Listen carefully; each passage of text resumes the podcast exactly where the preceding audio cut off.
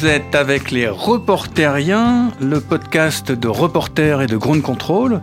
Moi, je m'appelle Hervé Kempf et on est ici avec Odile Germani et François Gémen pour discuter migration et climat. Que va-t-il se passer? Odile Germani, bonjour. bonjour. Vous êtes euh, référente migrant à la Ligue des droits de l'homme.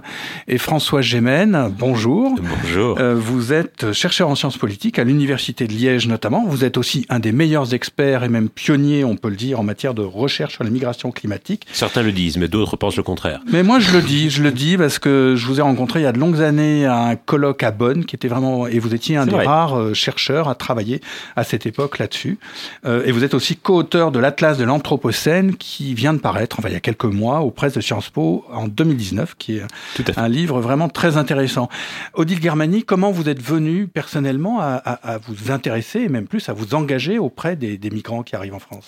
Bah, Écoutez, euh, j'ai adhéré à la Ligue des droits de l'homme en 1995 et euh, il ne vous échappera pas que les personnes euh, qui ont le plus besoin d'aide pour arriver à l'effectivité de leurs droits, c'est dans notre pays les personnes étrangères. Donc, j'allais dire mécaniquement, on est obligé de s'intéresser à l'accès aux droits des personnes étrangères, puisque bon, la Ligue des droits de l'homme, c'est euh, une association généraliste hein, qui s'occupe de tous les droits pour tous. Euh, mais bien sûr, il y a les, urgences et les personnes qui sont le plus en, en manque d'accès euh, à leurs droits. De façon euh, assez brute de décoffrage, on, on dit entre nous que 70% de notre activité est absorbée par le travail sur le droit des étrangers. François Gémen, vous, comment vous êtes venu à vous intéresser à la question des migrations? Et des migrations environnementales ensuite C'est- deux coups de hasard, et j'ai envie de dire. Le premier coup de hasard, c'est quand je faisais des études de sciences politiques à l'Université de Liège. L'université avait à ce moment-là monté un programme d'échange avec l'Université de New York, qui portait spécifiquement sur un diplôme spécifique sur les questions de migration, de multiculturalisme. Et moi, j'avais 20 ans et j'avais très envie d'aller passer une année à New York, mais il fallait évidemment que je montre un intérêt pour la question des migrations. Et donc pendant toute une année, j'ai faim un intérêt pour la question des migrations. J'ai essayé de convaincre mes professeurs que le sujet me passionnait, alors que ça m'intéressait, mais ni plus ni moins que d'autres sujets. Toujours est-il que j'ai réussi à convaincre mes professeurs de m'envoyer à New York et que là, j'ai suivi un cursus spécial sur les migrations et que je me suis laissé prendre au jeu et qu'effectivement, cette question, en fait, nous pose toutes les questions fondamentales de notre existence et de notre identité collective. Et puis le, le coup des migrations environnementales, c'est un autre coup de hasard, parce que quand je faisais cette année à New York, j'étais également stagiaire à la mission belge auprès des Nations Unies, et un jour je me suis retrouvé coincé dans un ascenseur au siège des Nations Unies avec l'ambassadeur de Tuvalu aux Nations Unies. Tuvalu, c'est ce tout petit archipel du Pacifique Sud menacé par la hausse du niveau des mers.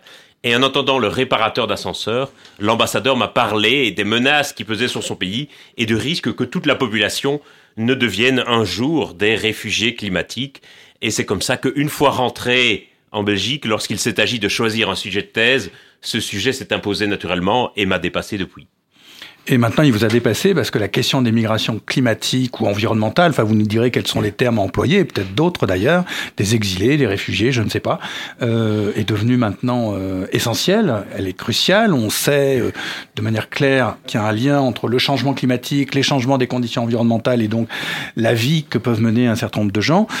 Et c'est un processus qui est devenu quasiment inéluctable. Alors Frédéric Horry, pour Ground Control, a interrogé des visiteurs de Ground Control en leur demandant ben, est-ce que ça va se multiplier, être encore plus important finalement ces migrations Forcément, au bout d'un moment, quand la température elle va monter, ce sera plus vivable.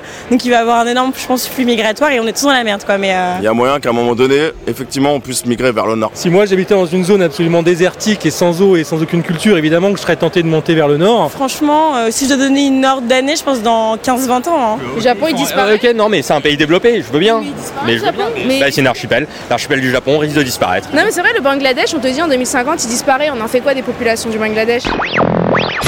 Première euh, remarque, c'est que toutes les personnes qu'on a interrogées ont, intégré tout à fait cette perspective.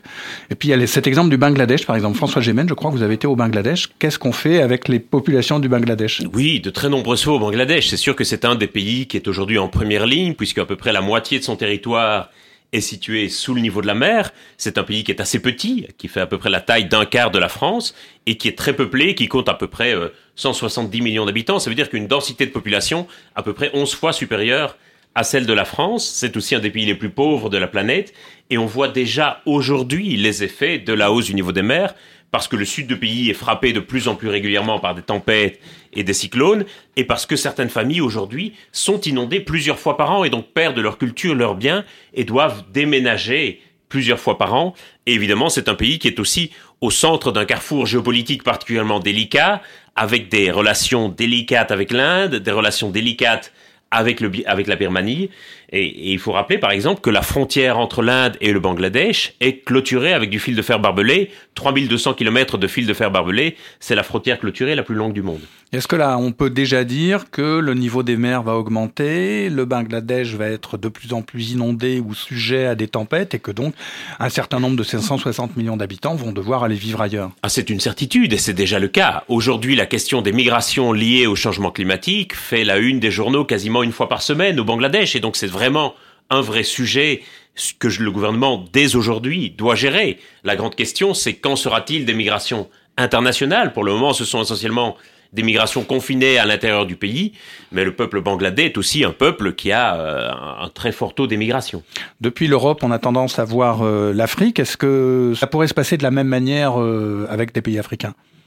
Certainement, je dirais que les contours des migrations ne sont pas exactement les mêmes, notamment parce que en Afrique, on est essentiellement face à une, une, migration liée à la dégradation des sols et au changement de la pluviométrie, et donc au fait que beaucoup de gens ne parviennent plus à tirer un revenu suffisant de l'agriculture. Or, il faut savoir qu'en Afrique subsaharienne, un ménage sur deux a l'agriculture de subsistance comme principale source de revenus.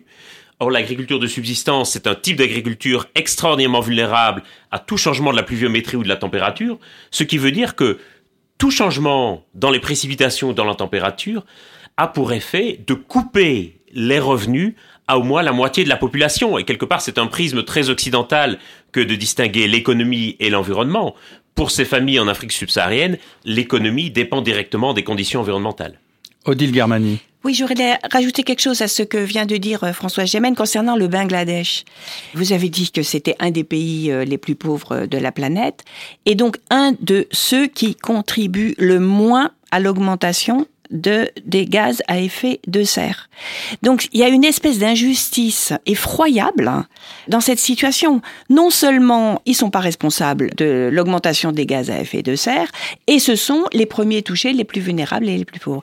Donc il y a, il y a une injustice fondamentale, et c'est pour ça que à la Ligue des droits de l'homme, on, s'intéresse euh, de plus en plus à la question environnementale. On y a passé du reste notre université d'automne qui a duré tout le week-end de dernier et qui s'appelait Écologie, justice et droits fondamentaux. Donc on était en plein dans le sujet. Alors est-ce que pour vous, Odile Germani, il faut distinguer les migrants politiques, les migrants économiques, les migrants environnementaux? Réfugiés politiques, c'est une catégorie juridique qui existe. Hein. Elle est réglée euh, par la Convention de Genève, on sait de quoi on parle.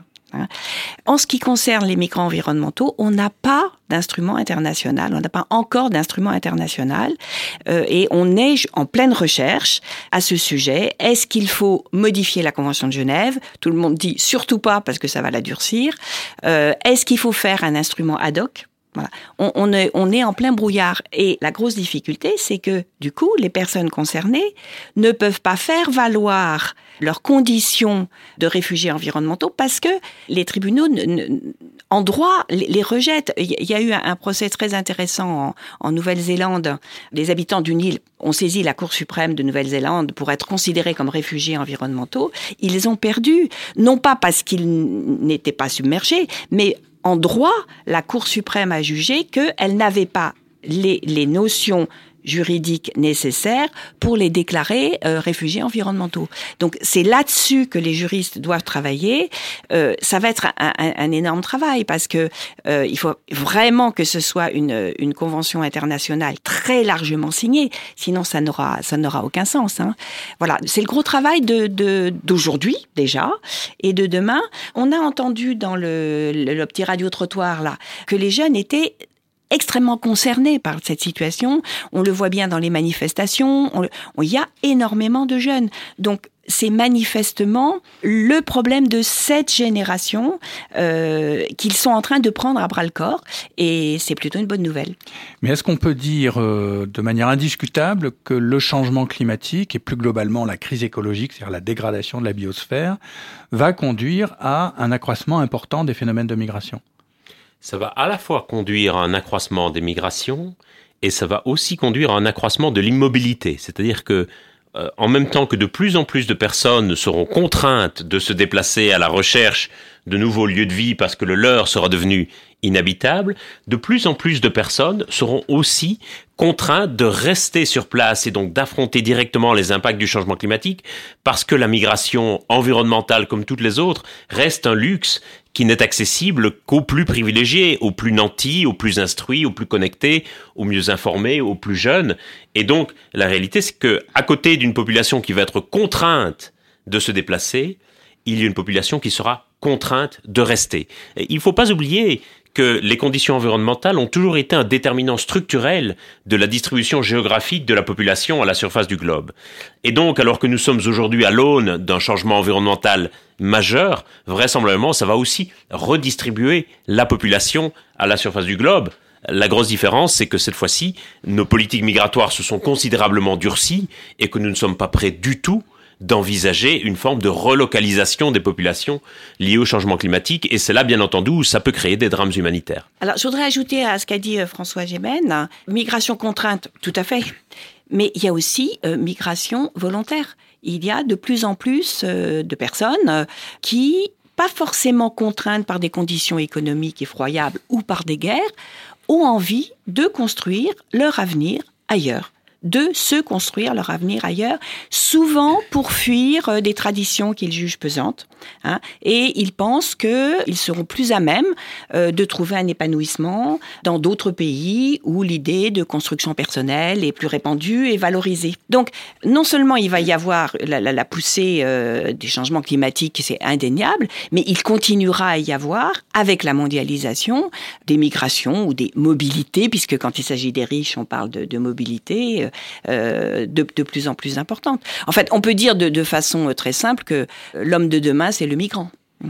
Et la femme L'homme, l'homme pour nous, euh, Ligue des droits de l'homme, c'est avec un H majuscule, et donc ça concerne hommes, femmes et enfants. Mais c'est une autre caractéristique importante des migrations au cours de ces dernières années, c'est la féminisation de plus en plus grande des migrations, qui était jadis dans les années 50 ou 60 encore un phénomène très masculin. Aujourd'hui, c'est devenu un phénomène complètement mixte et qui implique aussi de plus en plus les enfants. Et à cause de quoi? Alors, à cause de motifs de migration qui sont de plus en plus profondément liés les uns avec les autres. Euh, on est complètement sorti de la phase des années 50 ou 60, c'est-à-dire le moment où était conçu l'essentiel du droit des réfugiés, nos politiques migratoires, où on imaginait que les gens migraient d'un point A vers un point B pour une raison précise, et où on pouvait classer les gens en fonction du motif de leur migration.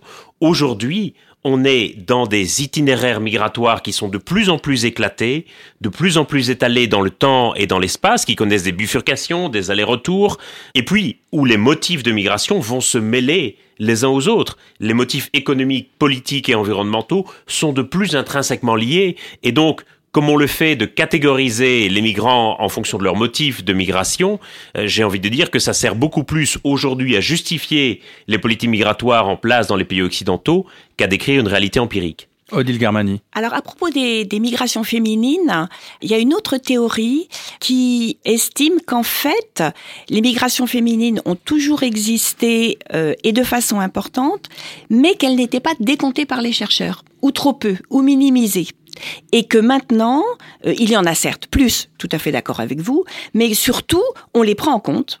Euh, c'est vrai que les migrations féminines sont moins visibles, sont souvent euh, le travail domestique, donc les, les migrantes sont euh, plus ou moins cachées dans les maisons, si je puis dire, peu visibles dans l'espace public, beaucoup enfermées, voilà. Et, et, en plus, elles étaient moins décomptées. Et, puis, il y a de plus en plus de femmes qui migrent seules aussi aujourd'hui. Tout à fait.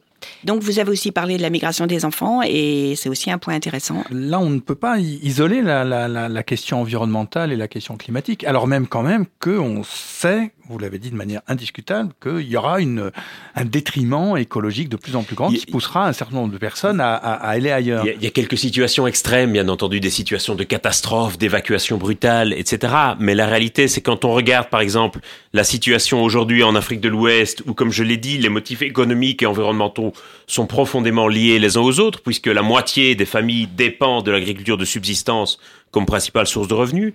Quand on regarde les conflits qui ravagent l'Afrique de l'Est, ce sont largement des conflits liés au régime foncier, à l'usage des terres, et donc très liés aussi aux conditions environnementales et climatiques. J'ai presque envie de dire que ce serait une erreur, à mon sens, d'imaginer qu'il y a une catégorie de réfugiés climatiques ou de migrants climatiques distincte des grandes dynamiques migratoires.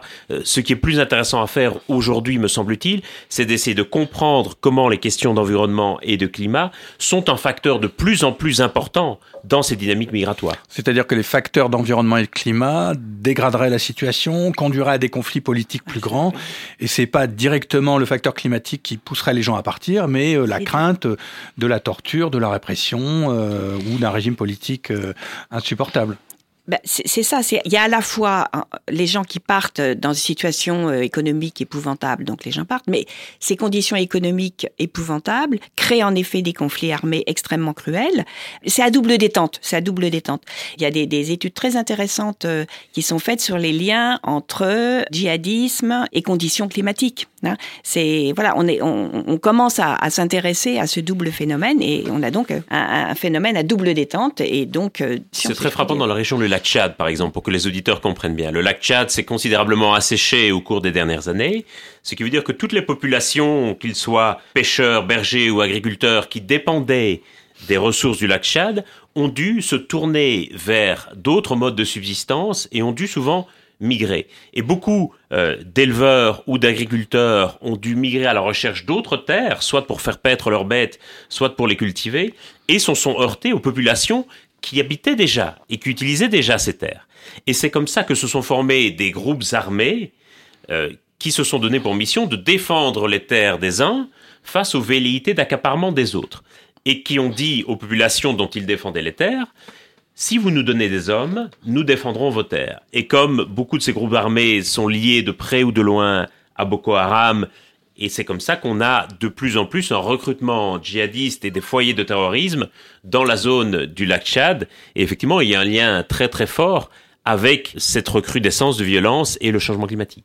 Est-ce que le conflit politique larvé et permanent qui se poursuit au Sahel, vous l'expliquez aussi de la même manière? C'est un conflit qui est aussi largement lié à la question des terres. Et je pense que vraiment, parfois on discute des, des conflits liés au climat pour des questions d'eau ou de ressources. Je pense qu'on néglige la question des terres. Il faut pas oublier que l'essentiel des conflits à travers l'histoire se sont menés autour de la question des terres, qu'il s'agisse de les défendre ou de les conquérir.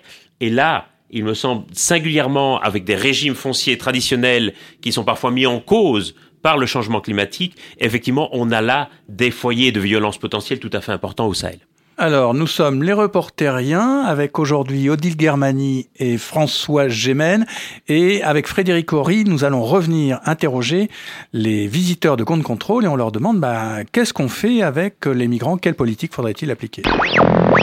En France, euh, ouais, je pense. Après, c'est la politique qui en décidera. Quoi. Si par exemple, j'étais euh, dans la sphère politique, je ne vais pas refuser des gens, mais d'un côté, je pense qu'il faut réguler parce que après, c'est plus possible. Enfin, c'est compliqué de, de, de, de, gérer un pays avec euh, une surpopulation. Donc, je sais pas. Faut répartir les gens, faut s'échanger euh, tous en, dans l'Europe, faut ouvrir un peu les frontières. Je crois que nos voisins, ils arrivent à accueillir plus de monde que nous, on en accueille, donc ça doit être jouable. Hein. On sait qu'il y a une grosse problématique de communes et de villages qui sont complètement abandonnés en France. Et bah pourquoi pas pour les accueillir et bah, se dire ok bah, on va repeupler dans une façon, on recrée un tissu social parce que c'est une des crises qu'il y a eu euh, sociale quand on, on, décime un peu ces campements sauvages qui sont faits à Calais ou qui sont faits à, à la Chapelle, on te dit mais juste héberger c'est pas suffisant, les gens ils se retrouvent seuls dans une situation de crise et psychologique et sociale et émotionnelle. C'est des gens avec des compétences, des qualifications, tu as des ingénieurs, des médecins, on sait qu'il n'y a pas de médecins dans certaines zones, on sait qu'il n'y a pas de d'autres métiers, pourquoi pas Ça dépend aussi parce que peut-être on va dans des pays du Nord, mais si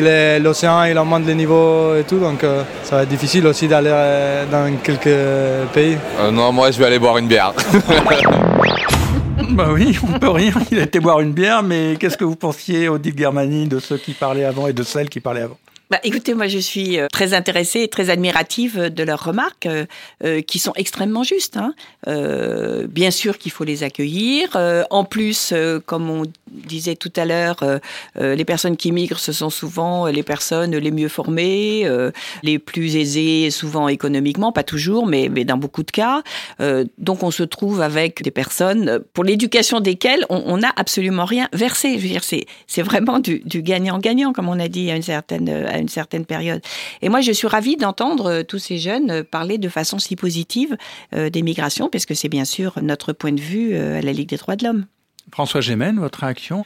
Je dirais, il faut pas oublier que le, le principal enjeu aujourd'hui, ce sont des migrations intérieures. C'est-à-dire que ce sont les pays qui subissent de plein fouet les impacts du changement climatique qui doivent aussi gérer les mouvements de population à l'intérieur de leurs frontières et que les migrations internationales représentent une minorité euh, de ces migrations. Si on prend par exemple les migrations en provenance d'Afrique subsaharienne, qui sont celles qui tracassent le plus nos gouvernements et nos éditorialistes de télévision euh, pour le moment, seuls 14% des migrations en provenance d'Afrique subsaharienne se sont dirigées vers l'Europe. L'essentiel, 72%, étaient dirigés vers un autre pays d'Afrique subsaharienne. Et donc, en réalité, il y a avant tout un gros enjeu de soutien à ces pays en développement pour qu'ils puissent gérer aussi euh, ces problématiques de migration. Ça, c'est un point. Le deuxième point, celui qui va être posé par le changement climatique, si on est sur une trajectoire de 4 degrés ou plus, ça va être la question de l'habitabilité de certaines zones. En d'autres termes, où sera-t-il encore possible d'habiter dans le monde demain et quelle population faudra-t-il relocaliser?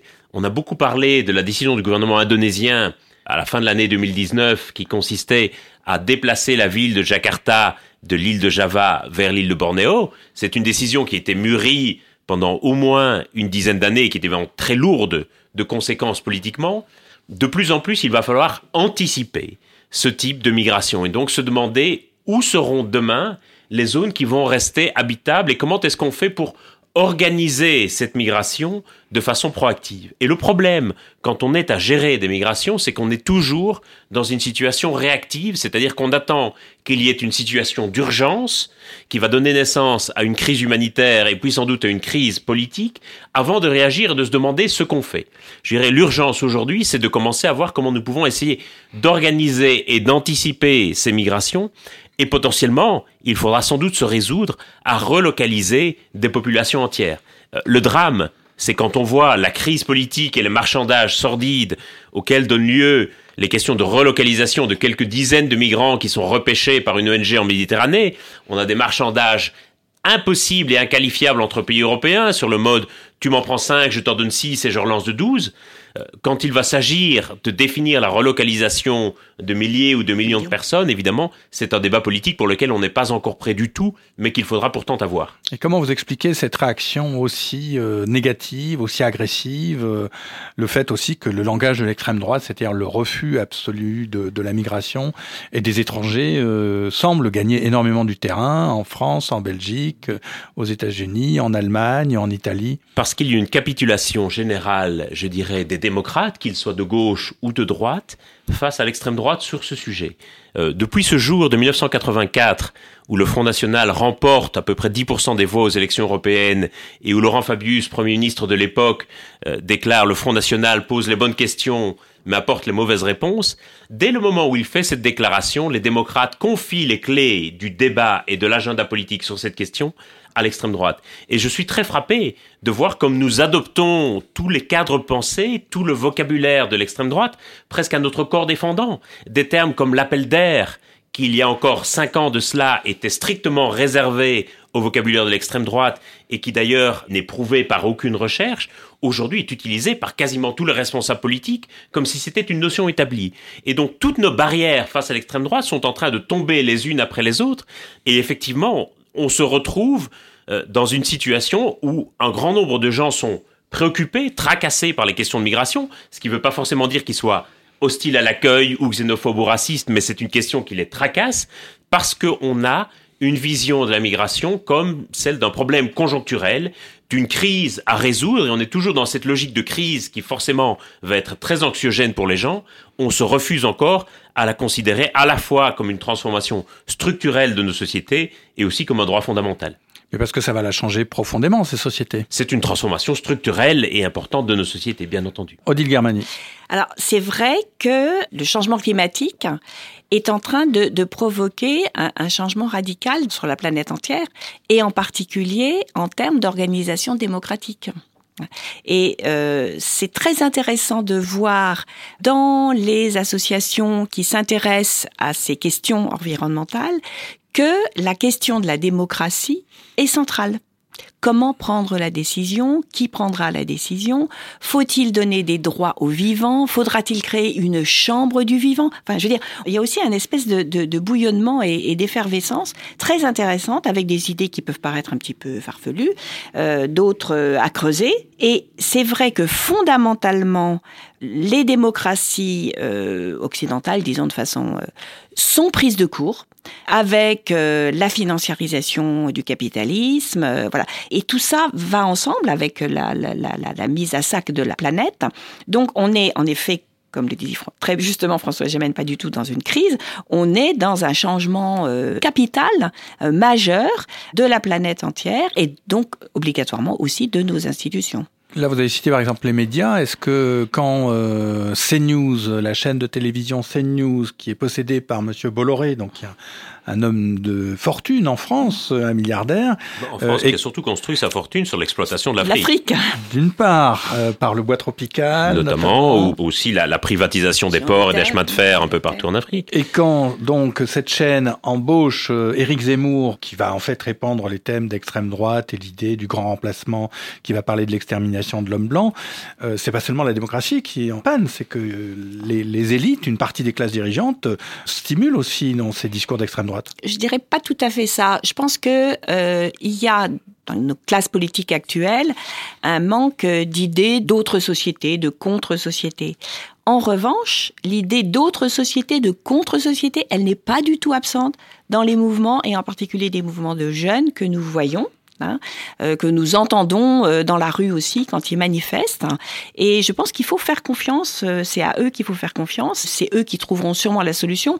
Nous, malheureusement, on a été plutôt les fossoyeurs de la planète en, en exploitant exagérément ses ressources. Et une autre idée de société, une, une, une autre organisation sociale va sûrement naître, très différente euh, sûrement de ce que nous avons connu. Mais enfin, je pense qu'il faut leur faire confiance. Mais ne tombons pas non plus dans le piège de ces news. Qui regarde ces news? À peu près personne. C'est une chaîne qui a une audience absolument confidentielle, moins d'un pour cent de l'audience euh, la plupart du temps en journée. Et par contre, effectivement, les propos d'Éric Zemmour que personne ne regarde en direct, ont une caisse de résonance formidable sur les réseaux sociaux. J'ai presque envie de dire, ce sont les émissions les plus médiocres et les plus choquantes dont on parle le plus sur les réseaux sociaux. Et à l'inverse, des émissions qui font des chiffres d'audience absolument formidables, notamment à la radio, on en parle très très peu sur les réseaux sociaux. Et donc ne tombons pas dans ce piège déformant d'imaginer que l'opinion publique est forcément hostile aux migrants ou forcément hostile au changement simplement parce que quelques éditorialistes vont brandir la haine de l'autre comme une sorte d'étendard. Euh, la réalité, et c'est ce que prouvent les sondages opinion quand ils sont un peu bien faits, c'est que les Français sont inquiets et tracassés de ces changements, mais n'y sont pas franchement hostiles. Je crois qu'un grand défi pour nos sociétés, ça va être de nous réconcilier autour de la frontière. Si aujourd'hui on a une telle obsession de la frontière et une telle obsession, par exemple, à imaginer que c'est un instrument efficace de régulation des migrations, c'est parce qu'en réalité, cette frontière, quand on la ferme, c'est bien davantage un message qu'on va adresser à ceux qui se trouvent à l'intérieur de la frontière qu'à ceux qui se trouvent à l'extérieur de la frontière, pour leur dire, rassurez-vous, vous êtes du bon côté, on va vous protéger, et cette identité collective va devenir de plus en plus construite à partir de la frontière. Je pense que c'est très dangereux et c'est comme ça qu'on va avoir un monde morcelé par les nationalismes où les identités collectives vont se définir autour de la frontière. Le grand défi du changement climatique et de l'Anthropocène, c'est sans doute de nous redéfinir une identité cosmopolitique au-delà de ces frontières en discutant avec euh, Marilyn Baumard, qui était donc la responsable euh, migration euh, au journal Le Monde, elle m'avait dit une, chose très simple et que je vous livre. Elle dit finalement, l'opinion vis-à-vis des migrations, il y a trois parties. Il y a les gens qui sont plutôt pour, il y a les gens qui sont franchement contre, un tiers, et puis il y a le tiers du milieu. Et vous, associations, défenseurs des droits, euh, défenseurs des migrants, etc., il faut cibler vraiment ce tiers du milieu parce qu'il n'est ni pour ni contre, et c'est vraiment lui qu'il faut convaincre euh, et vers lequel il faut aller. J'ai trouvé ça simple sans être simpliste, et en tout cas euh, nous donnant une bonne base pour militer euh, et pour essayer d'atteindre en effet de ces personnes qui sont entre les deux, qui ne sont pas du tout indifférentes au problème, qui sont tracassées à juste titre si vraiment on, accueille euh, des millions de personnes, euh, bah, comme le font certains pays, enfin, il faut penser qu'en Iran, il y a 3 millions d'Afghans sans papier. voilà, c'est tout.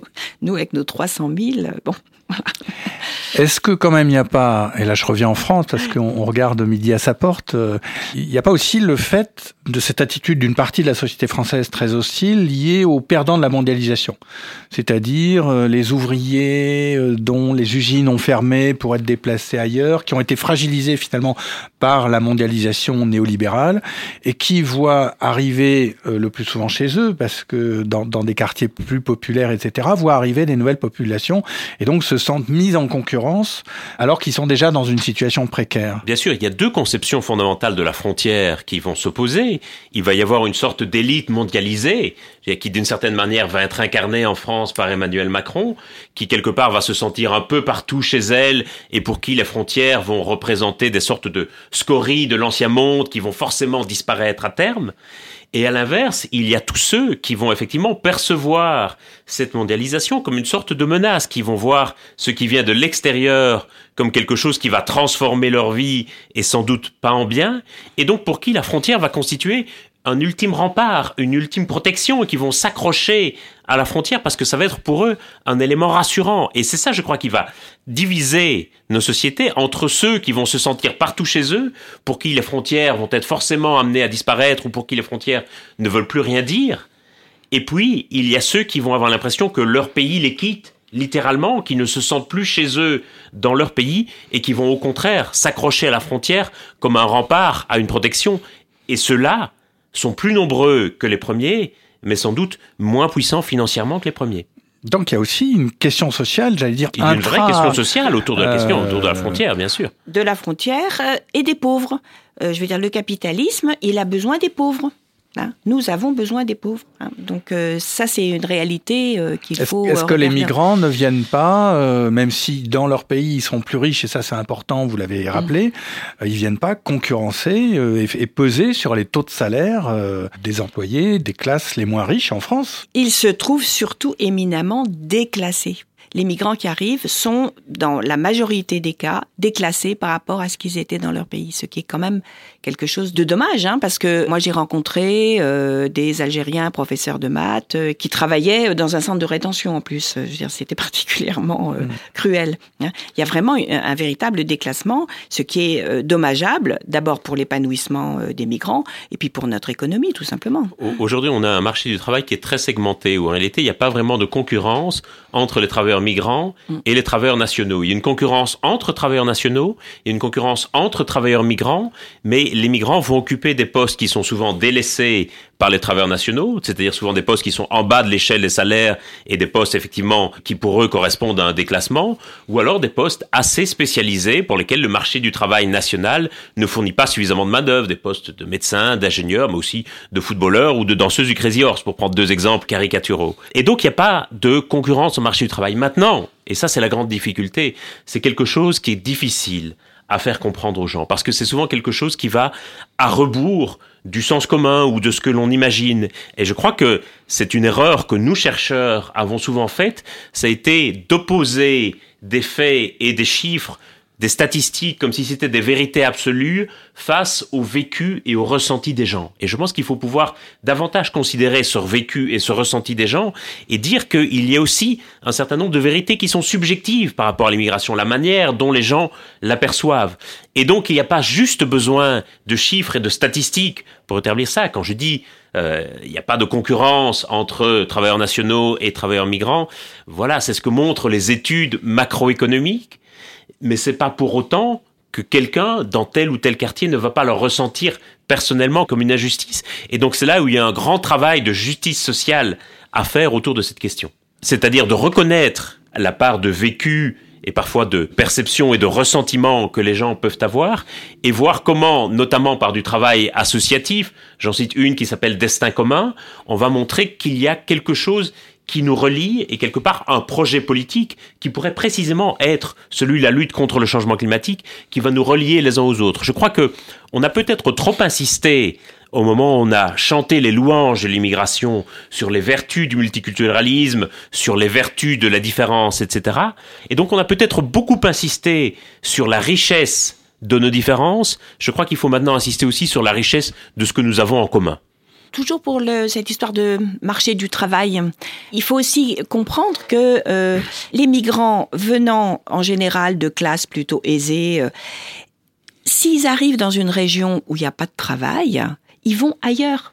Hein. Donc il y aura certainement des ajustements à faire. Ça va pas, ça va pas se fluidifier comme ça de façon magique, euh, mais ça va se faire. C'est-à-dire que euh, à partir du moment où il y aura une demande de main d'œuvre pour tel et tel euh, qui se fera sentir, les migrants continueront probablement leur trajet et, et, iront là où il y a du travail. Ils resteront pas sur place sans rien au terme d'une émission qui est finalement assez euh, beaucoup moins anxiogène que je l'imaginais et beaucoup plus tournée vers euh, les pas les solutions mais enfin une évolution. Le, le euh, sujet de l'immigration est souvent anxiogène parce qu'on le voit uniquement par rapport à soi-même et que c'est un sujet qui est souvent très autocentré qu'en fait le vrai sujet c'est celui de notre identité collective. Si on regarde les dynamiques migratoires globales, on se rend compte qu'elles sont beaucoup plus équilibrées qu'on ne se l'imagine en le voyant uniquement depuis notre propre perspective. Alors en tant que citoyen et citoyenne de la planète, on est très rassuré trouve qu'avant l'enregistrement, on a parlé un peu de littérature. Est-ce que euh, vous avez comme ça un poème ou un livre qui vous vient à l'esprit et qui évoque pour vous euh, très bien la question de la migration, au-delà des chiffres, des rapports? Alors moi, je recommanderais comme roman euh, ceux de Fatou Diom, qui est, c'est une femme, euh, qui écrit euh, sur les femmes et en particulier sur les femmes qui restent pendant que les hommes migrent et toutes les difficultés auxquelles elles sont confrontées dans ce cadre-là. Et puis, euh, si vous l'écoutez parler, c'est une sacrée personnalité. On ira en librairie la chercher. François Gémen, un livre qui vous vient à l'esprit, peut-être un poème Le Tour du monde en 80 jours de Jules Verne. ce que faisait Phileas Fogg à l'époque paraissait presque impossible. Cet homme qui traversait tous les continents en 80 jours sans même se poser la question de passeport, de visa ou de frontières. Et que n'avons-nous pas eu de Phileas Fogg depuis? Aujourd'hui, on a presque l'impression que pour toute une partie de la jeunesse et de cette élite mondialisée, si on n'a pas fait un tour du monde à 40 ans, on a raté sa vie. Et à côté, il y a ceux, et c'est l'immense majorité de la population mondiale, qui ne peuvent aller à peu près nulle part parce qu'ils n'ont pas le bon passeport, parce qu'ils ne sont pas nés au bon endroit. C'est un livre qui symbolise bien l'injustice de notre époque.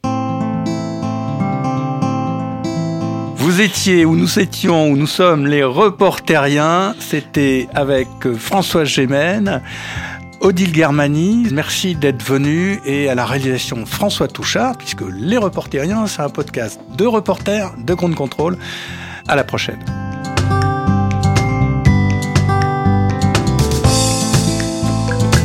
Les Reporteriens, un podcast de grande contrôle réalisé avec Reporter, le quotidien de l'écologie. À écouter sur toutes les plateformes de podcast.